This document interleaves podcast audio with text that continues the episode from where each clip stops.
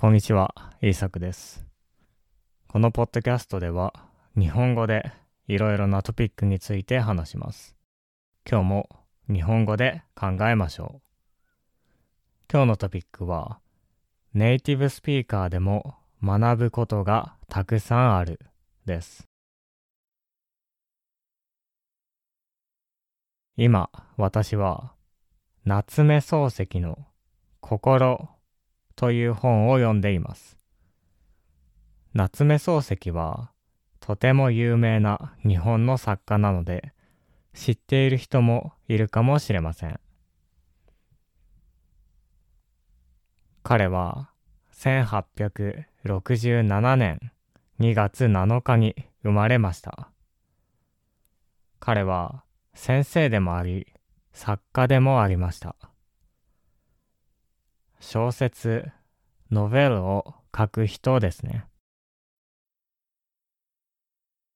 彼が書いた本の中では、我が輩は猫であるとか、坊ちゃんも有名です。ちなみに、我が輩というのは、私という意味です。私は猫です。ということですね。実は私は、こういう小説や文学、リテラチャーというものをあまり読みません。だから、実はあまり詳しくないんですね。でも、友達がこの本を読んだと言っていたので、試しに読んでみました。そうすると面白いのですが、結構わからない言葉がありますね。熟児とか医者とか遠征的のように難しい言葉がたくさんあります。ちなみに、スクリプトには漢字も書いていますが、読まなくていいですよ。難しい言葉が好きな人はいいですが、これを日本人に話してもわかる人は少ないと思いますから。正直に言うと、私も辞書を使って意味を調べました。このように日本人でもネイティブスピーカーでもわからない言葉というのはたくさんあるんですね。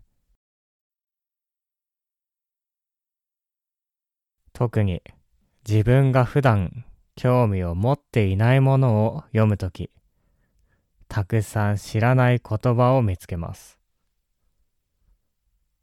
私は英語では小説を読みますが、日本語ではあまり読みません。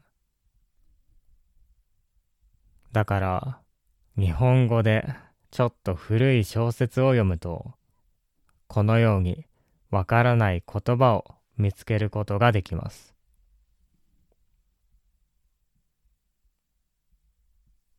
もちろん、わからない言葉を見つけるのは、小説を読むときだけではありません。例えば、私は植物学、ボタニーについて知りません。宇宙、スペースについても何も知らないでしょう。もし、木とか草、花についての話をされても、わからないことがたくさんあると思います。宇宙についてもそうですね。知らない言葉がたくさんあります。だから、ネイティブスピーカーといっても知らない言葉がたくさんあるんですね。言語を勉強していると、ネイティブスピーカーは何でも知っているかのように思ってしまいますが、そんなことはありません。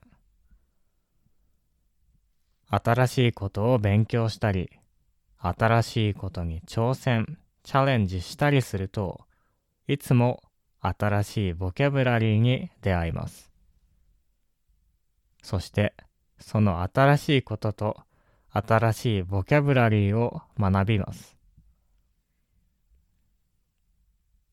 このように、人はどんどん新しいボキャブラリーを学んでいくものなんですね。ネイティブスピーカーであっても、大人であってもです。もちろん、新しいことに挑戦しなければ、新しいボキャブラリーを学ぶこともないかもしれません。そして、そういう人は多いかもしれませんが、外国語を学んでいると、知らないボキャブラリーにたくさん出会いますよね。上級者、アドバンスドのレベルになっても、まだまだ知らないボキャブラリーを見つけます。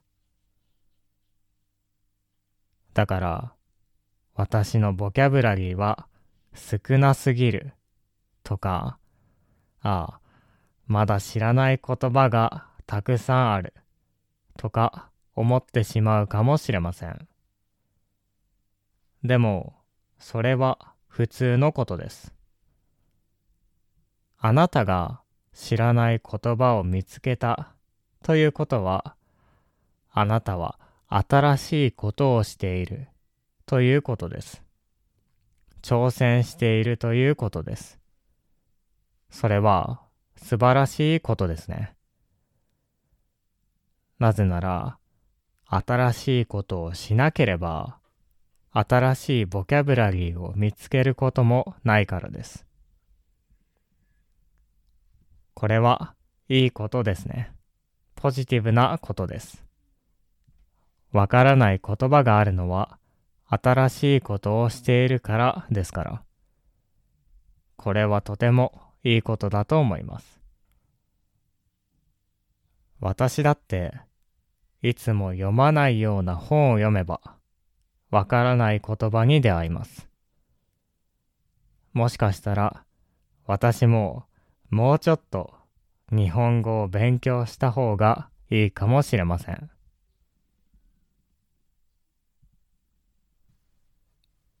今日はネイティブスピーカーでも学ぶことがたくさんあるという話をしました。そして夏目漱石の本についても話しましたね。この本は昨日読み始めたのでまだ半分ぐらいです。100ページちょっと読みました。どことなく暗い雰囲気がありますが、面白いです。かなりアドバンスドですが、興味があったら読んでみてください。今度、この本について話すかもしれません。では、聞いてくれてありがとうございました。また次回のポッドキャストでお会いしましょう。